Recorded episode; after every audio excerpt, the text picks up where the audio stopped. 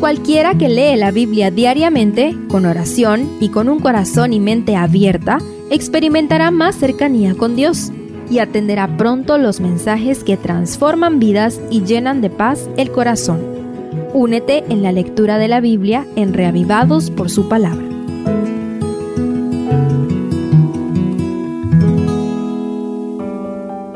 Salmo 15 Se lo ha llamado el Salmo del buen ciudadano y caballero de Dios, porque contiene una descripción completa del hombre ideal. La tradición judía considera que toda la Torá se resumen en los once preceptos del Salmo 15. El texto inicia, después de invocar el nombre santo, con la pregunta doblemente repetida, ¿quién habitará en tu tabernáculo? ¿Quién morará en tu santo monte? Las dos preguntas parecen una repetición, pero los verbos hebreos indican algo más.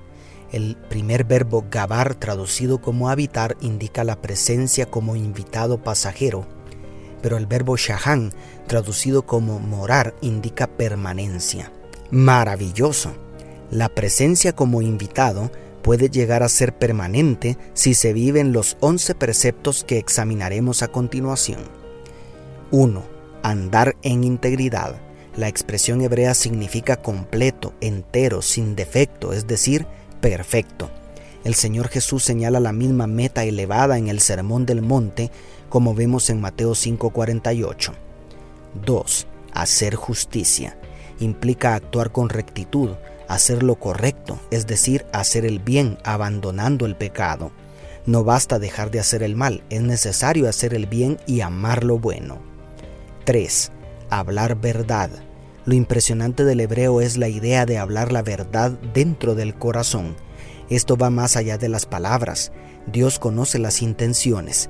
La sinceridad está en el corazón. 4. No calumniar. Cuán fácil es dejar salir una palabra que perjudique a otra persona. El hombre ideal se cuida de no dañar con su lengua a nadie. Es mejor guardar silencio si no hay nada bueno que decir. 5. No hacer mal al prójimo. Las más graves heridas las recibimos de los más cercanos y son las que más duelen. El hombre perfecto procura no lastimar a nadie, especialmente al vecino, al cercano. 6. No admite reproche. La expresión original admite tanto la idea de acarrear como de admitir.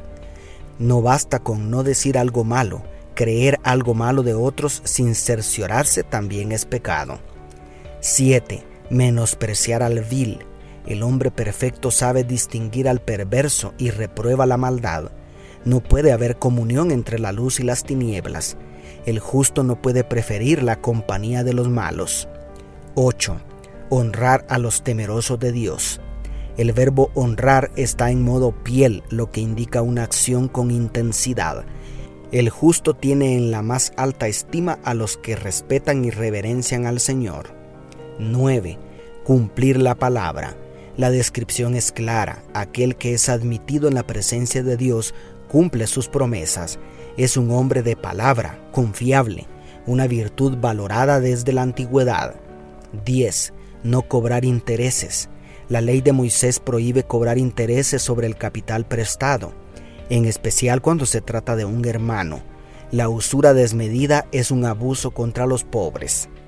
Y 11. No aceptar soborno.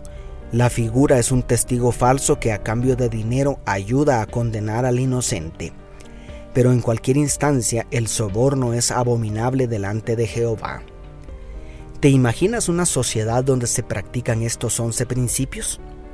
¿Por qué no empezamos a vivirlos nosotros? Pues finalmente el que hace estas cosas no resbalará jamás, dice el versículo 5. Dios te bendiga, tu pastor y amigo Selvin Sosa.